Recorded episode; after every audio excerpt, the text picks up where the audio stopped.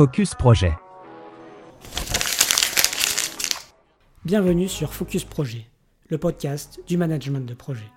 Le management de projet, qu'est-ce que c'est?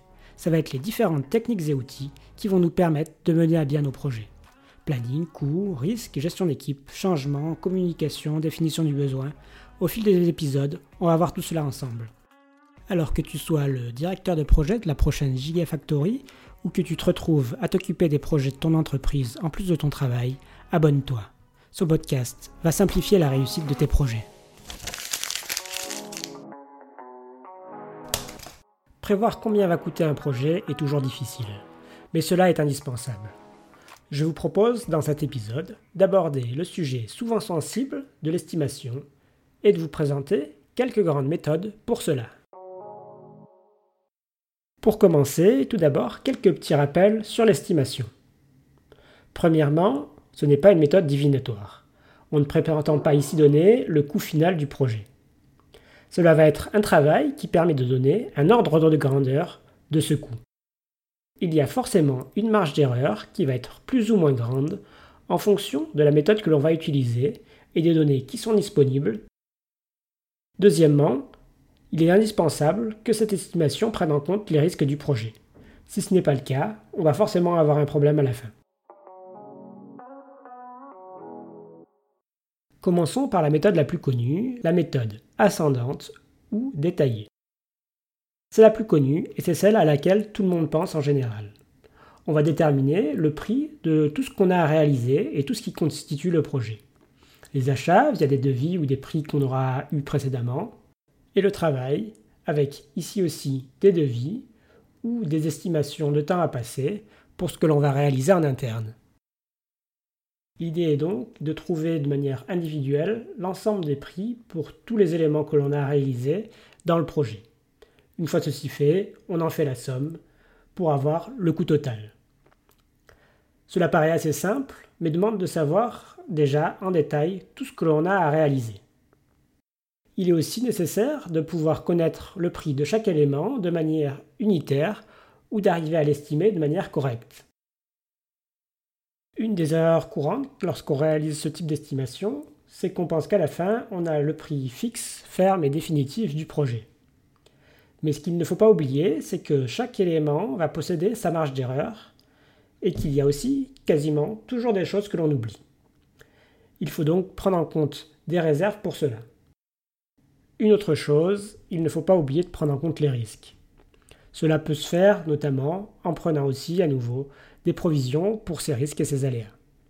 Ce type d'estimation permet d'avoir une précision assez importante. Si les données d'entrée sont bonnes, on obtient un ordre de grandeur qui se trouve aux alentours de plus ou moins 10% de précision. Quels vont être les avantages de cette méthode ascendante? Tout d'abord, cela va être la précision.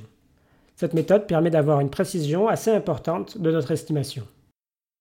Le second avantage, c'est que cette méthode va demander peu de données historiques pour pouvoir être réalisée. On va voir par la suite que cela va être souvent nécessaire pour les autres méthodes que je vais présenter. Quels sont maintenant les inconvénients? Tout d'abord, bah, il est nécessaire d'obtenir l'ensemble des prix de tout ce que l'on va faire. Cela représente un travail important et c'est pas toujours évident. Le deuxième point, c'est que ça nécessite une connaissance poussée du projet. On peut donc difficilement réaliser ce type d'estimation en amont du projet lorsque l'on a très peu d'informations, que l'on n'a pas encore assez détaillé et qu'on ne sait pas forcément en détail tout ce qu'il va y avoir à réaliser. Seconde méthode que je vous propose aujourd'hui, l'analogie. On est ici un peu à l'autre extrême en termes de précision. C'est une méthode qui va permettre d'estimer les projets avec très peu d'informations ça reste toutefois très imprécis aussi. De cette manière-là, on ne va pas prendre en compte les spécificités des différents projets. L'idée, ça va être de prendre euh, des projets précédents qui vont être assez comparables et de l'estimer euh, le coût du projet que l'on va réaliser à partir du coût de ces projets précédents. D'une manière générale, c'est un peu la méthode du doigt mouillé.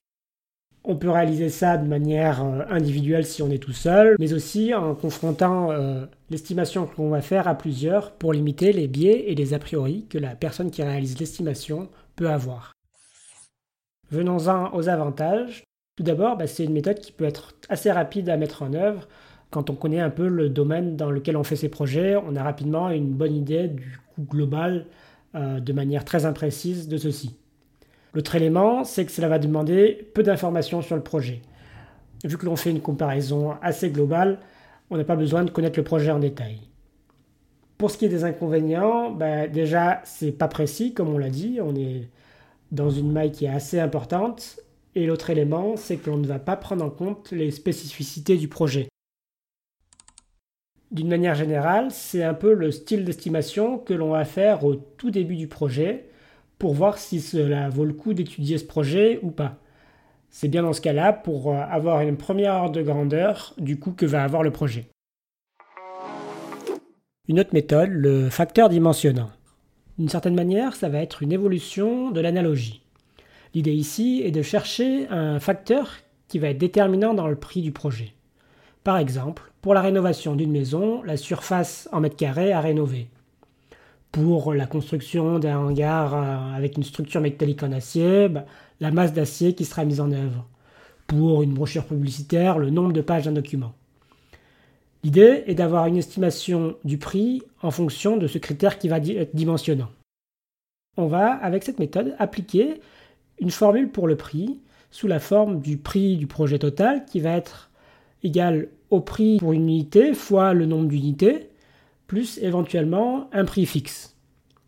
Le nombre d'unités étant bah, la surface qu'on a rénovée en mètre carré, la masse d'acier ou le nombre de pages qu'on vient de voir juste avant. La question que vous devez avoir, c'est bah, comment on arrive à trouver cette formule? Bah, celle-ci va pouvoir être trouvée à partir du prix euh, de projets précédents qu'on va avoir réalisé euh, ou éventuellement euh, que d'autres vont avoir réalisé. À partir de ces données historiques de prix, on va pouvoir faire une analyse numérique de ces données et pouvoir trouver cette formule. Cela va notamment se faire en utilisant une régression linéaire pour trouver la formule en question. Cette méthode du facteur capacitaire ne marche pas forcément dans tous les cas. Il est bien entendu indispensable d'avoir un facteur dimensionnant important pour que cette méthode soit adaptée. Quels en sont les avantages? Tout d'abord, c'est assez rapide. On a une formule à appliquer et on obtient un prix. Ça va être aussi plus précis que la méthode qu'on a vue précédemment de l'analogie. En effet, même si on se base sur des projets dans leur ensemble qui ont été faits précédemment, dans ce cas-là, on applique une règle de proportionnalité qui va permettre d'avoir un résultat plus fiable. Dernier avantage non négligeable, cette méthode demande un niveau d'information assez faible. Il suffit d'avoir le paramètre dimensionnant. Qu'en est-il des inconvénients? Au-delà de la précision, qui n'est pas très importante, cette méthode va demander un travail en amont pour mettre en place la formule. Pour cela, on va aussi avoir besoin d'un nombre de références suffisantes pour que celle-ci soit fiable. Dernier inconvénient, cette méthode ne prend à nouveau pas en compte les spécificités du projet.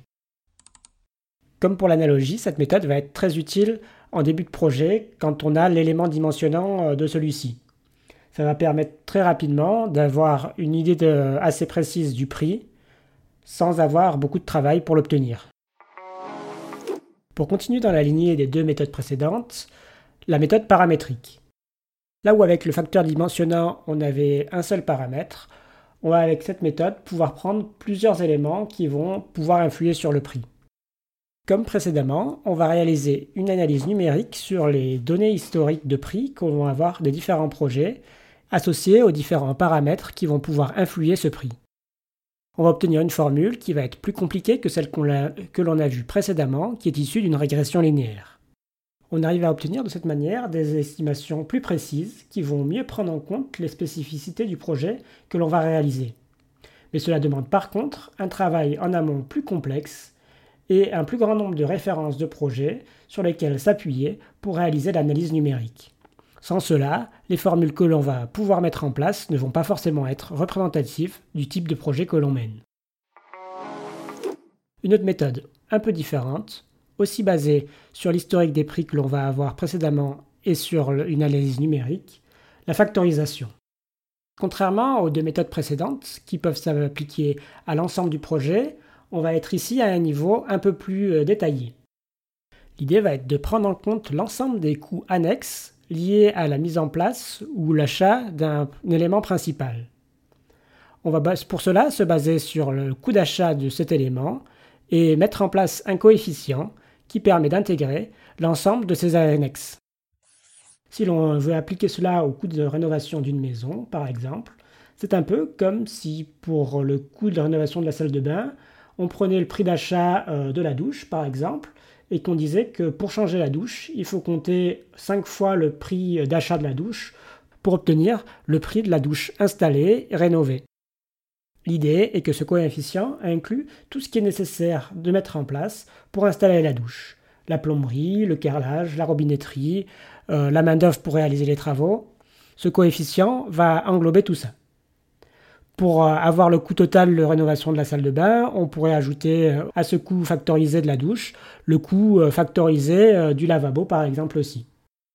D'une manière générale, ce n'est pas forcément très pertinent pour une maison, mais dans d'autres secteurs, cela permet d'avoir une bonne idée du prix du projet avec uniquement les éléments principaux que l'on va mettre en œuvre.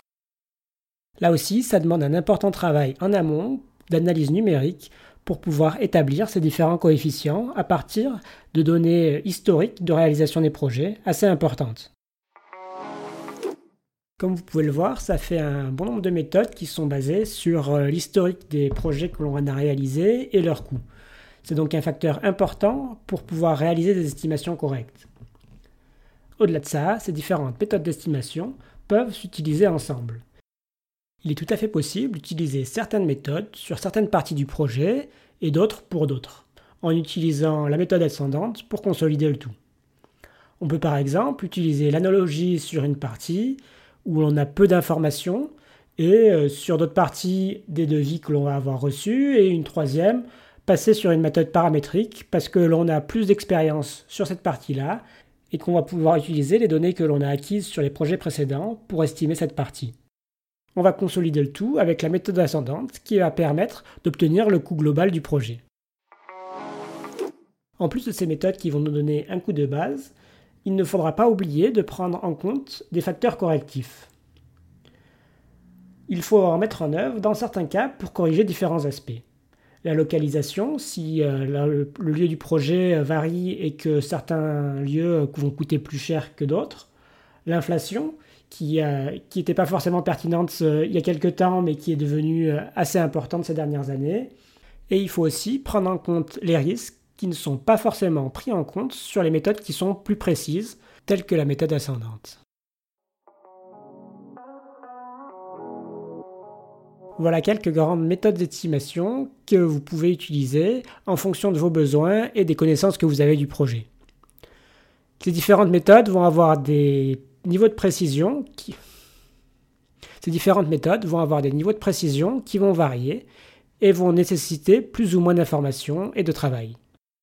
Au-delà de ces méthodes, il ne faut pas oublier que toutes les estimations ont une marge d'erreur qui peut être plus ou moins importante. J'espère que cet épisode vous aura éclairé sur les différentes manières dont il est possible d'estimer un projet. Vous avez une autre méthode que vous voulez partager? Des questions sur celle que j'ai présentée Retrouvez-moi sur LinkedIn pour en discuter. Cet épisode vous a plu? Abonnez-vous à Focus Projet sur votre plateforme préférée.